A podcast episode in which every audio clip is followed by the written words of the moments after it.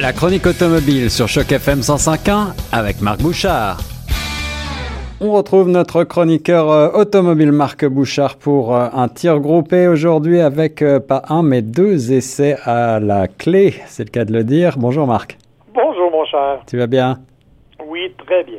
Alors, on va euh, avoir la chance avec toi de découvrir, ou plutôt d'approfondir un véhicule euh, dont on a un petit peu parlé il y a quelque temps. C'est la Buick Regal, mais là, c'est une version un petit peu différente. Je crois que tu nous proposes dans un premier temps.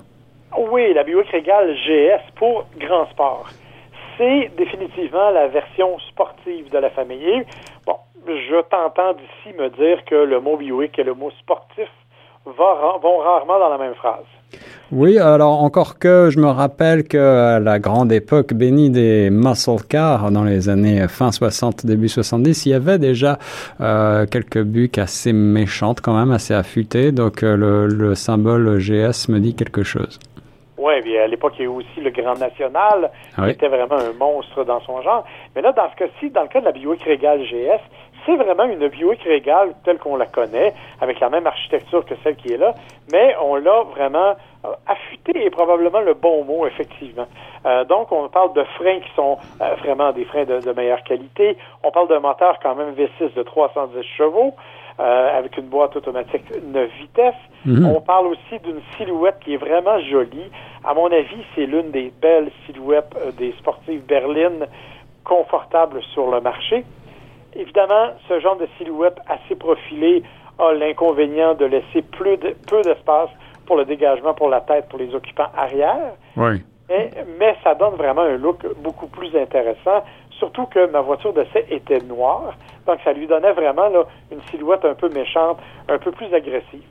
Oui, il est vrai que esthétiquement, on est dans le créneau quasiment de ce qu'on appelle, euh, j'aime pas trop ce terme d'ailleurs, mais souvent on appelle ça des, des sortes de berlines coupées. Oui, les fameuses coupées quatre portes. Là. Voilà, coupées quatre portes, ouais. C'est un peu dichotomique, mais en mm -hmm. même temps, c'est effectivement la meilleure définition. Ce qui est intéressant de cette Buick-là, c'est qu'on a conservé une partie de ce qui fait la personnalité même de Buick, donc le confort, euh, une certaine qualité de finition, une ergonomie assez simple, bien sûr avec tout ce qui vient avec General Motors comme comme système, la connectivité par exemple au niveau des téléphones intelligents, euh, les systèmes OnStar et tout ça, mais on a aussi euh, intégré quelques éléments plus sportifs, les sièges notamment qui offrent un meilleur support et une conduite qui, sans être celle d'une voiture sport, est vraiment définitivement plus agressive, euh, surtout qu'elle est jumelée d'un rouage intégral. Donc, ça donne vraiment une tenue de route qui est assez étonnante pour une Buick. Et on parle quand même d'un 0 100 en 5,5 secondes. Ah oui, en effet, là, on se rapproche un petit peu. Tu nous as euh, rappelé la grande nationale des années 80 qui était noire, hein, d'ailleurs. Je me rappelle très bien ouais. cette voiture assez carrée, mais assez assez incroyable. Euh, c'est à peu près à ces temps-là. On était on était aussi sur un V6 à l'époque. C'est un moteur agréable? C'est un moteur agréable. C'est un moteur qui est assez doux, qui permet des, des vraiment des accélérations assez nerveuses, plutôt linéaires, donc rien de véritablement explosif malgré les, délais. Le seul vraiment bémol de ce véhicule-là, c'est la sonorité. Euh, parce qu'on a voulu lui donner une allure un peu plus méchante, parce qu'on a voulu lui donner quelque chose d'un peu plus athlétique, j'aurais apprécié avoir la sonorité d'une vraie sportive. Malheureusement, on n'a pas été jusque-là parce que on est quand même dans la famille Buick. Donc, disons que c'est la plus sportive des Buick. Elle n'est pas évidemment à la hauteur d'un muscle car, mais elle est, ma foi, très intéressante et plutôt abordable. On parle quand même de 45 000 ou à peu près, peut-être un petit peu plus. Mais euh, vraiment, un véhicule qui est étonnant, je vous dirais, euh, d'une famille qui généralement est considérée davantage pour le côté confortable. Et surtout, ben, c'est une voiture qui, sans se comparer définitivement à une conduite d'allemande, est pas si loin que ça d'une conduite européenne à cause de la structure elle-même et de son architecture de base.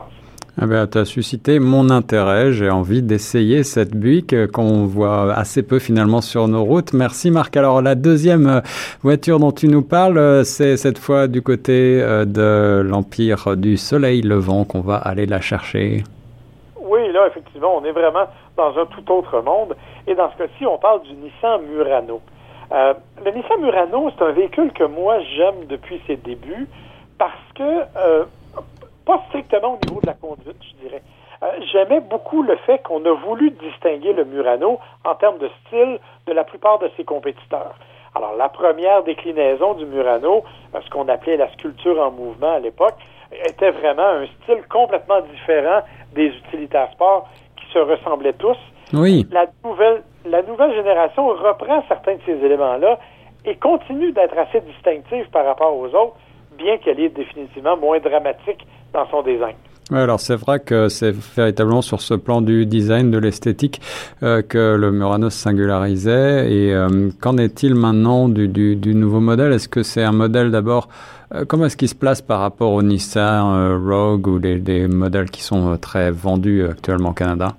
Ben, en fait, il est plus, en, en, termes de taille, il est plus grand que le Rogue. Encore plus grand. Comme le grand frère, plus petit que le Pathfinder. Donc, c'est un, un, un, un multisegment. J'aime mieux utiliser l'expression multisegment dans son cas parce que c'est pas véritablement un VUS.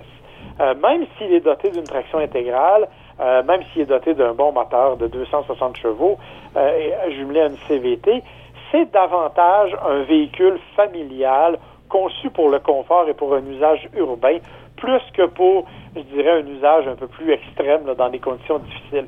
J'ai eu l'occasion l'hiver dernier de tester la traction intégrale en plein hiver, justement, là, dans, les, sur, dans les routes des Laurentides. Euh, je, oui, ça va bien, c'est extrêmement efficace, mais comme je te dis, pas question avec ça d'aller d'aller grimper ou d'aller faire du hors-route. On est vraiment dans l'usage plus civilisé. Euh, au niveau du style, on a quand même conservé certains éléments et je me, je me permets de, si tu as devant toi une photo du Murano, regarde le toit à l'arrière. Mais je suis en train d'admirer euh, ce, ce, coup de crayon là, c'est assez magnifique, effectivement, c'est stupéfiant. Et ce qui est particulier, tu remarqueras que le pilier C, donc le dernier pilier à l'arrière, euh, est, est, noir, mm -hmm. alors que le toit et, bon, la base sont évidemment couleur carrosserie. Ce que ça donne comme effet, c'est qu'on a la sensation que le toit flotte littéralement. Ouais. Il est soutenu par rien. C'est ça. Et, euh, ça, donne beaucoup de dynamisme, je trouve, et de légèreté à cet arrière.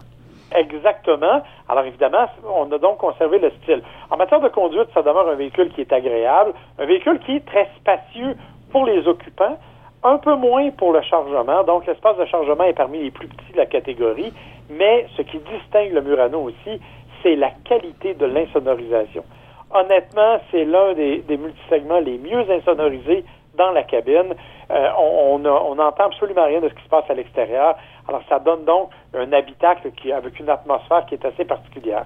Bref, dans l'ensemble, c'est un véhicule que j'ai beaucoup apprécié, que j'aime beaucoup pour son style, qui se conduit fort bien et qui évolue bien, même s'il a été redessiné il y a deux ou trois ans, là, qui évolue quand même bien, bien que l'on fasse des changements extrêmement mineurs d'année en année, là, euh, en changeant des des prises USB d'endroit ou des trucs comme ça. On n'a rien changé de véritablement majeur, à l'exception peut-être de l'ajout, euh, je dirais, de systèmes de sécurité électronique qui s'ajoutent là sur tous les modèles, incluant le Murano.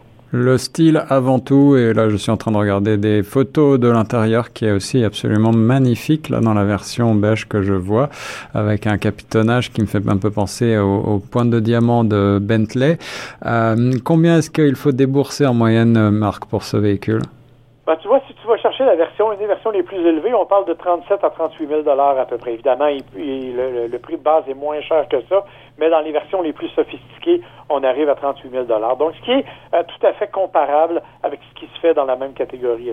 Ah ouais, alors donc euh, voilà une belle alternative pour un véhicule un petit peu différent, tout pour le style. Merci beaucoup, Marc. Ça me fait plaisir. Bonne semaine. Bonne semaine à toi.